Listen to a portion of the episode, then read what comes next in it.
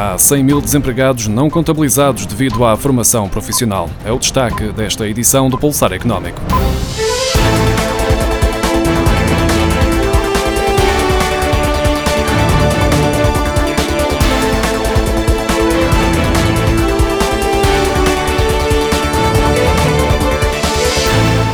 Pandemia de Covid-19 tem destruído milhares de postos de trabalho. Atualmente, o número de desempregados em Portugal ronda um meio milhão. Embora parte destes não sejam oficialmente contabilizados, o aumento das ações de formação profissional destinadas a pessoas sem trabalho, da responsabilidade do Instituto do Emprego e Formação Profissional, explica facilmente este fenómeno. No conjunto de pessoas que se encontram em situação de desemprego, cerca de 100 mil estão a frequentar formações desse tipo, não sendo assim contabilizadas para o desemprego oficial do país, que se encontra assim nos 398 mil.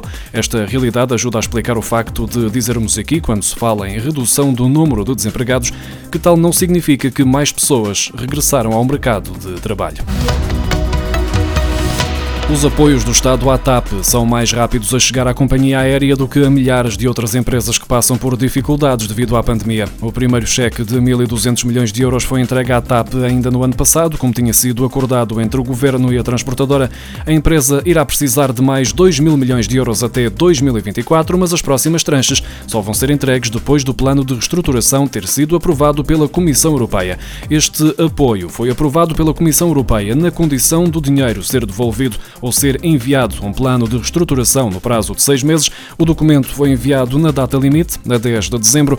O plano antecipa que sejam transportados apenas 28% dos passageiros do número observado em 2019 e que as quebras no volume de negócios sejam superiores a 70%. O cenário do governo é que a TAP tenha perdas acumuladas de receitas no montante de 6.700 milhões de euros até 2025. São essas perdas que levam a que a companhia aérea vá precisar de mais dinheiro entre 2020 e 2024, o custo do apoio público estará entre 3.414 milhões e 3.725 milhões de euros.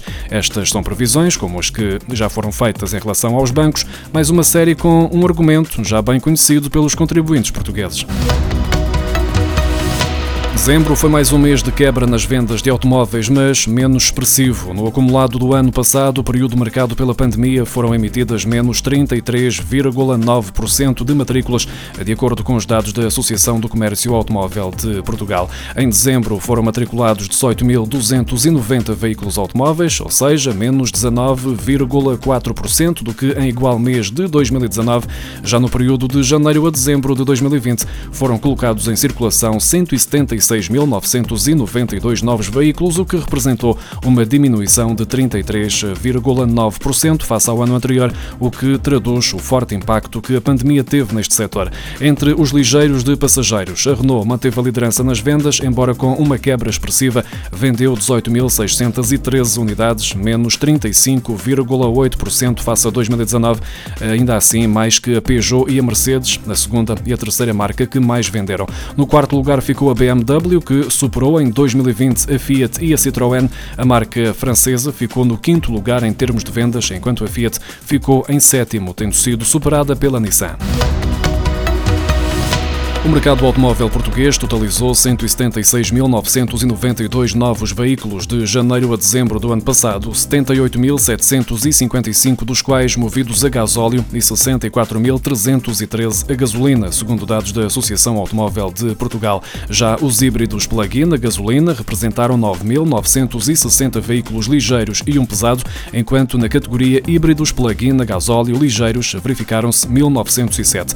Os ligeiros híbridos elétricos movidos a gasolina contabilizaram por seu turno 9.509 unidades em 2020, enquanto os a gasóleo fixaram-se em 2.402 e, no caso dos pesados, em apenas dois. O gasóleo continua claramente a dominar o mercado em Portugal, apesar de toda a campanha ambiental para desincentivar a compra de veículos movidos com este combustível. A fusão entre a Fiat Chrysler e o grupo PSA foi aprovada pelos acionistas, dando origem à Stellantis, que passa a ser o quarto maior grupo automóvel do mundo. O português Carlos Tavares vai ser o presidente executivo durante os primeiros cinco anos. A fusão entre os dois grupos já tinha sido anunciada em dezembro de 2019 e foi confirmada nesta primeira semana de 2021. O novo grupo, avaliado num negócio de 42 mil milhões de euros, engloba 14 marcas de automóveis, incluindo Maserati, Alfa Romeo, Jeep e Lancia. O grupo francês PSA já abrange Peugeot, Citroën e Opel.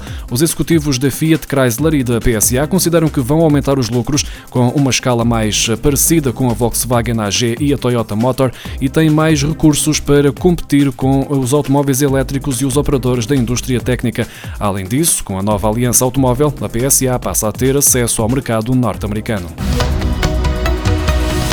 A prestação paga pelos clientes ao banco pelo crédito à habitação desce em janeiro nos contratos indexados a Euribor a 3 e a 6 meses, de acordo com a simulação da revista Dinheiro e Direitos da DECO. Um cliente com um empréstimo no valor de 150 mil euros a 30 anos, indexado a Euribor a 6 meses e com um spread, a margem de lucro do banco de 1%, paga a partir deste mês 447,54 euros, o que representa uma descida de 19,71 euros face à última revisão em julho. Já no caso caso de um empréstimo nas mesmas condições, mas indexado a Euribor a 3 meses, o cliente passa a pagar 446,29 euros, menos 3,09 euros do que começou a pagar na última revisão, em outubro.